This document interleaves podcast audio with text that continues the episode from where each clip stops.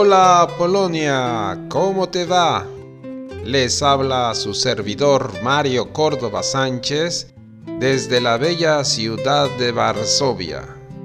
Bienvenidos al nuevo podcast El sabor de la lengua, sabor y gusto por la cocina mexicana, el idioma español y algo más. Creado por su servidor Mario Córdoba Sánchez, nacido en la Ciudad de México y asentado en la hermosa y cada vez más cosmopolita ciudad de Varsovia. Estamos creando este podcast con la intención de ayudarles al estudio del idioma español a través de la gastronomía, poemas, canciones, cuentos y todo lo relacionado con México, España y los países de habla española. Tendremos a veces invitados polacos que hablan español y tienen el sabor y gusto por este idioma.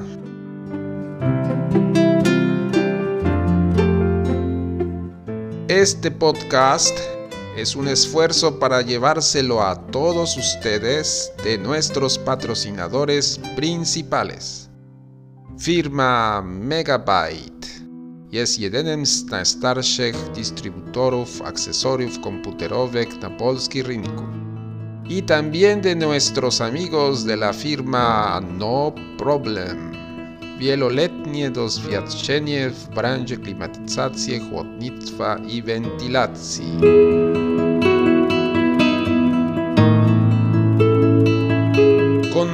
Con nuestro podcast acerca de cómo es México, su geografía, naturaleza, economía y riqueza cultural.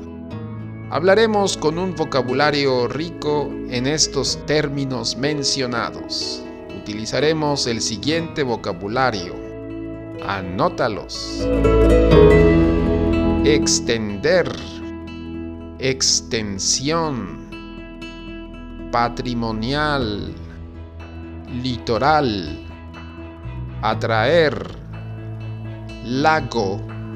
Laguna presa, entidad federativa, municipio, ganado, vacuno, porcino, ovino, caprino, caballar, aves, clima, pintoresco, cálido, húmedo, selva, cálido, semihúmedo, selva seca, templado húmedo, bosque de montaña, templado subhúmedo, bosque de coníferas, muy seco, matonal, seco. Pastizal, artesanías indígenas, beneficio, comunidad, textil, tejer, lana, Shakira, barro, bordado, diversidad, sierra, meseta, valle, llanura, costera, derrame, gruta, roca, poroso, caverna, cenote, bahía, barranca, cañón, costa, relieve, biodiversidad, mamífero, reptil, subterráneo, pozo, vestimenta, ritual, creencia, platillo, soberano.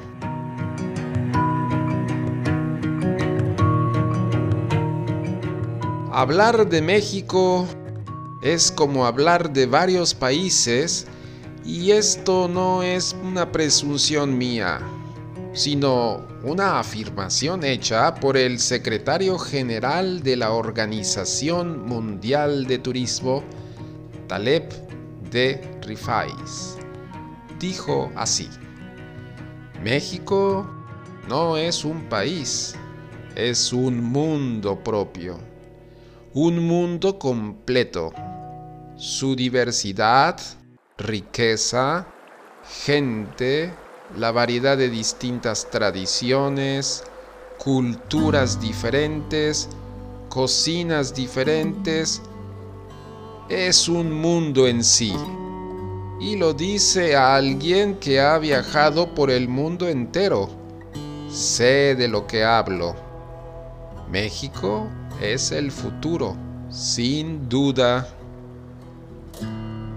Estas palabras de tan alta autoridad mundial en materia de turismo llena de orgullo a los nacidos en este país. Vamos a empezar el texto refiriéndonos a las fronteras o límites de México. México tiene fronteras naturales y artificiales con Estados Unidos de América, Guatemala y Belice. La frontera más larga la tiene con los Estados Unidos de América, 3.185 kilómetros. México también cuenta con mar patrimonial de hasta 370 kilómetros mar adentro. México posee numerosas islas, algunas son muy importantes por la fauna marina que poseen y por el turismo que atraen. México tiene más de 3.000 islas que se encuentran en su mar patrimonial.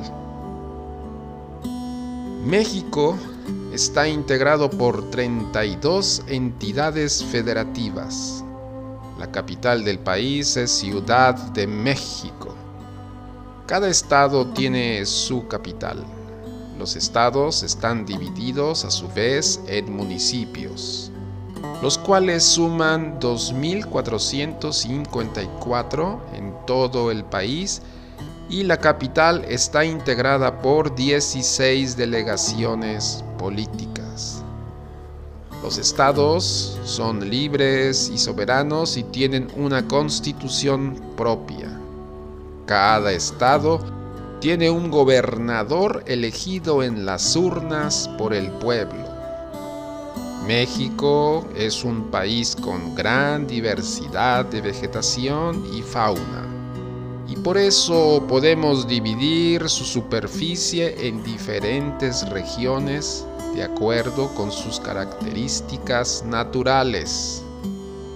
Los climas de México son muy diversos muy secos en el norte, pues casi no llueve. Cálidos y húmedos hacia el sur y sureste, porque llueve más. Y templados en el centro del país y en las montañas. Gracias a esta variedad de climas tenemos la riqueza de vegetación y en las montañas. Gracias a esta variedad de climas tenemos la riqueza de vegetación y fauna que caracteriza al país. Así su vegetación tiene selva, selva seca, bosque de montaña, bosque de coníferas, matorral y pastizal. Además de su riqueza natural, México tiene una gran diversidad cultural.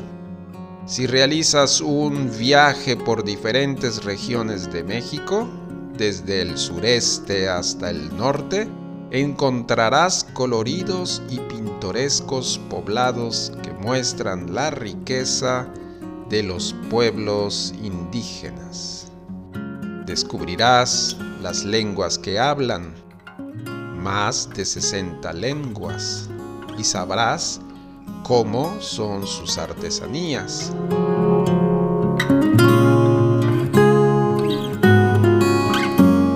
La forma de vestir, las artesanías y las actividades de cada pueblo indígena están relacionadas con el lugar en el que viven. Por eso todos los pueblos indígenas son diferentes entre sí, aunque tienen cualidades que los distinguen en conjunto, como el respeto por la naturaleza, y el trabajo colectivo en beneficio de la comunidad. Ahora voy a leer unas presentaciones de unos niños indígenas. Hola, me llamo Carmen, soy Sotzil, vivo en la Sierra Norte de Chiapas. En el lugar donde vivo se tejen textiles de lana. Hola, me llamo Ana, soy Raramuri y vivo en el estado de Chihuahua. En el lugar donde vivo hacemos trabajos de madera. El clima es templado subhúmedo. Hola, soy María, soy Triki, vivo en Chicahuastla, Oaxaca. En el lugar donde vivo se elaboran huipiles y otros textiles. El clima es templado subhúmedo. Hola, me llamo Joaquín, soy Maya. Vivo en Campeche. En el lugar donde vivo realizamos objetos con palma. El clima es cálido subhúmedo. Hola, soy José. Soy Huichol. Vivo en una población del norte de Jalisco. En el lugar donde vivo, elaboramos diversos objetos con Shakira. El clima es templado subhúmedo. Hola, me llamo Marta. Soy zapoteca y vivo en los valles de Oaxaca. En el lugar donde vivo se hacen bordados en telar y se elaboran objetos de barro negro.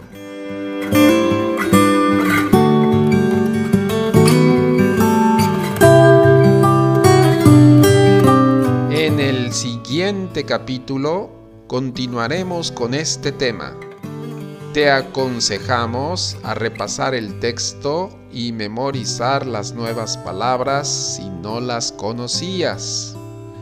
Si te gustó este podcast, te invitamos a que lo compartas con alguien más. Y te invitamos a mi blog, el sabor de la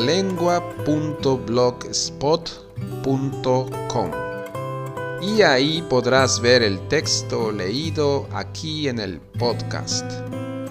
Recuerda, las palabras y expresiones en temas de geografía, cultura y naturaleza te ayudarán a comunicarte con otras personas y a hablar de tu país con propiedad. Primero memoriza las expresiones y después improvisa como tú quieres.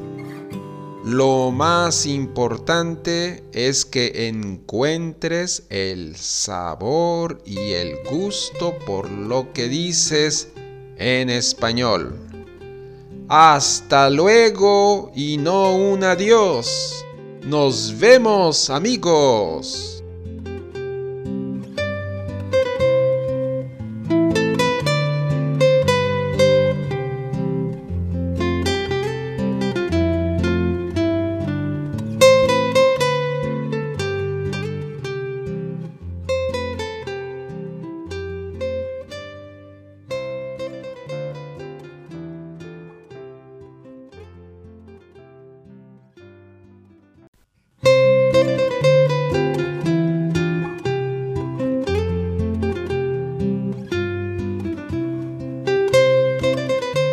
Hola Polonia, ¿cómo te va? Bienvenidos al nuevo podcast El sabor de la lengua. Sabor y gusto por la cocina mexicana, el idioma español y algo más. Les habla su servidor, Mario Córdoba Sánchez, nacido en la Ciudad de México, y asentado en la hermosa y cada vez más cosmopolita ciudad de Varsovia. Estoy creando este podcast con la intención de ayudarles al estudio del idioma español a través de la gastronomía, poemas, canciones, cuentos y todo lo relacionado con México España y los países de habla española. Tendré a veces invitados polacos que hablan español y tienen el sabor y gusto por este idioma.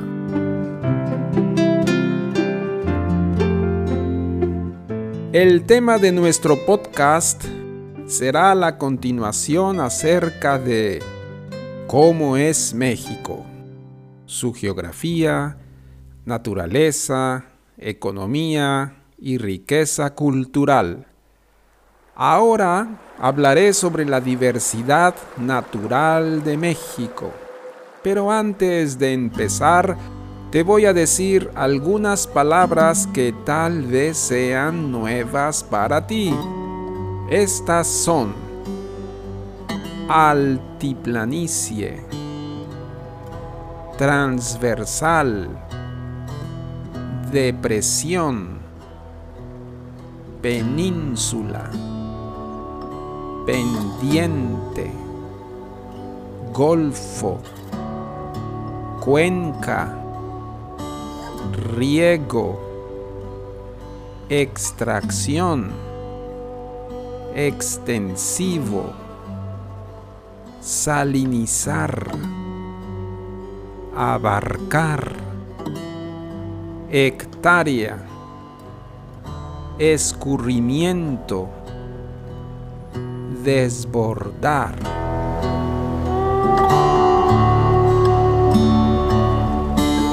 Empezamos con nuestro podcast, Formas de relieve en México.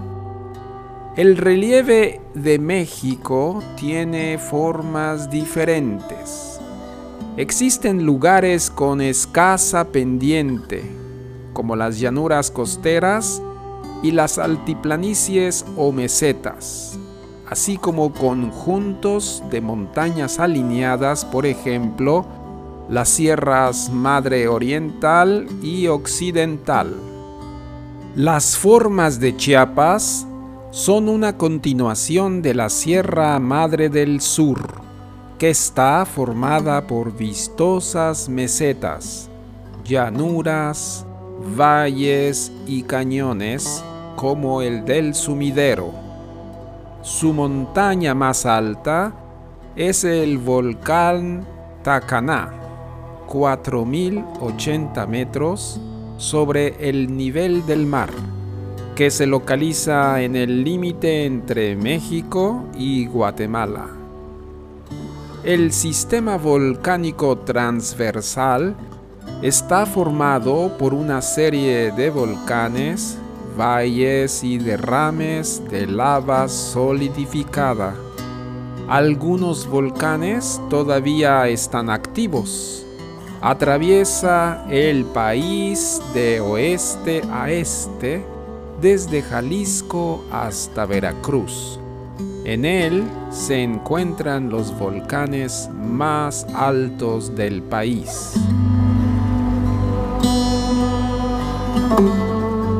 La altiplanicie mexicana es una gran meseta que se extiende entre las sierras Madre Oriental y Occidental es más alta al sur y va descendiendo hacia el norte.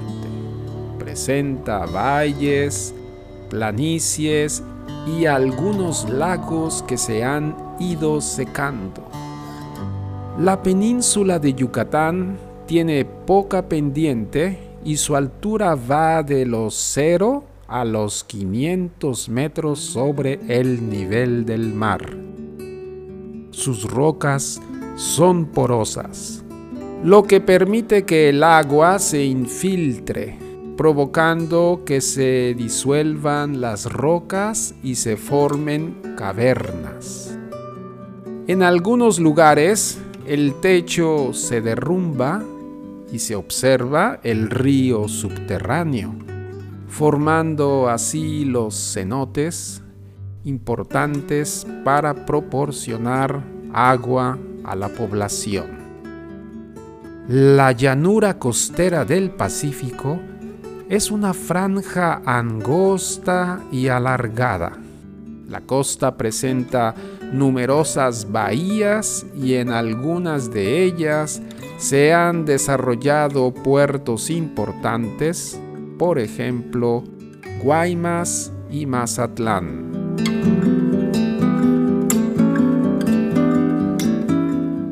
Desde Sonora hasta Nayarit, es decir, de la Sierra Madre Occidental hasta la costa del Océano Pacífico, se observan montañas muy altas con profundas barrancas como las del Cobre en Chihuahua, así como cañones, valles y caídas de agua. En la Sierra Madre Oriental se han formado cavernas y grutas como las de García en Nuevo León y San Bartolo en Hidalgo. La Sierra Madre del Sur limita al norte con el sistema volcánico transversal y la depresión del Balsas, y al sur en el Océano Pacífico. Las aguas que bajan de sus montañas recorren la estrecha llanura costera y forma bahías como las de Manzanillo, Ciguatanejo, Acapulco y Huatulco. La Sierra de Baja California se localiza a lo largo de la península del mismo nombre.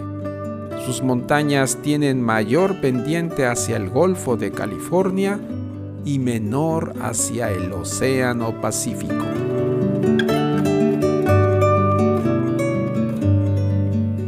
Vertientes y principales cuencas hídricas de México.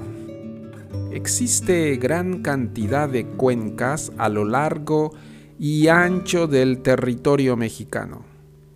Estas cuencas se distribuyen dentro de tres grandes vertientes. La vertiente es una gran porción de terreno con una inclinación que sigue la misma dirección general, contiene varias cuencas que recogen las aguas que se depositan y vierten el agua de los ríos en el mar o en lagos al interior del territorio. En México, como en muchas partes del mundo, existen problemas de disponibilidad de agua. Se ha calculado que del total de agua que cae cada año, más de dos terceras partes se evaporan. 27% escurre por los ríos y arroyos y solo 4% se filtra en el suelo, de donde principalmente toman agua para el consumo humano. La distribución del agua. La distribución del agua en el país tiene grandes diferencias. Por ejemplo, en Chiapas, Tabasco y el sur de Veracruz se concentra casi la mitad de los ríos, mientras que en la altiplanicie mexicana se localiza menos de la décima parte. Regiones áridas. En la agricultura, los problemas se agravan en muchas áreas de riego. El riego mal planeado y la extracción extensiva de agua provocan que se salinicen superficies que abarcan cerca de 500.000 hectáreas, lo que equivaldría a perder el suelo de todo el estado de Aguascalientes, ubicadas principalmente en las regiones áridas y semiáridas. Regiones templadas. La región templada del país ocupa la mitad de la extensión territorial de México y tiene casi la mitad de los escurrimientos de agua, de lluvia, de forma de ríos y arroyos. Aparentemente la relación entre el tamaño del territorio y la cantidad de agua que hay estaría equilibrada.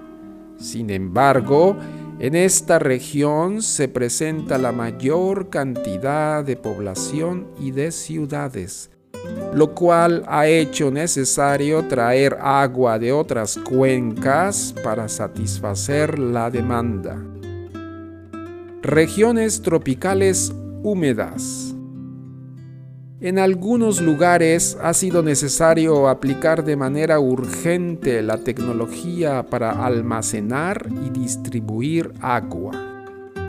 En las regiones áridas de Chihuahua se han construido presas para almacenar agua y utilizarla principalmente en el riego de cultivos, mientras que en las regiones tropicales húmedas, como Chiapas, se usan para producir energía eléctrica y evitar que se desborden los ríos cuando llueve mucho, pues provocan grandes inundaciones, así como pérdidas humanas y económicas.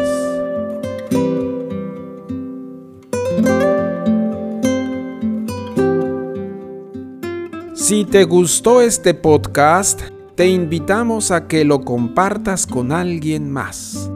Y te invitamos a mi blog el sabor de la Y ahí podrás ver el texto leído aquí en el podcast. El siguiente capítulo continuaremos con el tema ¿Cómo es México? Y hablaremos de las regiones naturales y su fauna. Recuerda, las palabras y expresiones en temas de geografía, cultura y naturaleza te ayudarán a comunicarte con otras personas y hablar de tu país con propiedad. Primero memoriza las expresiones y después improvisa como tú quieres. Lo más importante es que encuentres el sabor y el gusto por lo que dices en español. Hasta luego y no un adiós. Nos vemos amigos.